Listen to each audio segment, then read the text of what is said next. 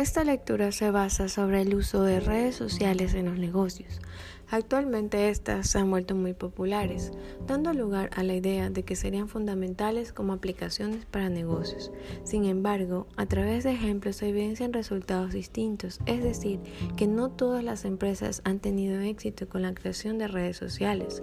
lo cual se encuentra evidenciado en encuestas por parte de Information Week, en donde el 18% de los encuestados creía que sus programas de redes sociales internas tenían éxito, mientras que los demás no consideraban lo mismo. Por otro lado, las empresas que han tratado de implementar redes sociales internas descubrieron que sus empleados están acostumbrados a trabajar de manera tradicional, por lo que de alguna manera les costaría aprender la modalidad de un nuevo software al sentirse presionados. De acuerdo a los ejemplos mencionados en este caso de estudio, el primero,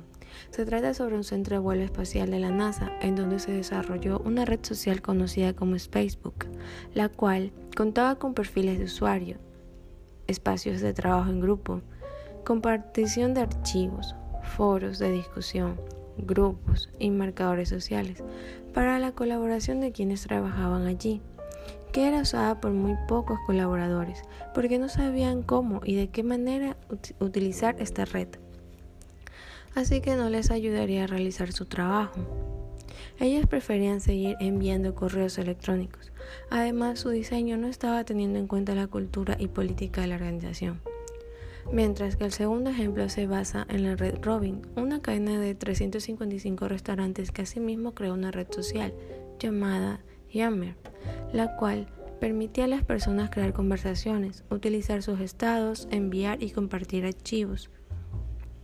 y configurar grupos de trabajo para equipos de proyectos pequeños, la cual tuvo mayor protagonismo, puesto que también proporcionó la base de un proyecto de la empresa diseñado para identificar la mejor idea de los empleados para reducir gastos sin impactar de manera negativa la experiencia del cliente.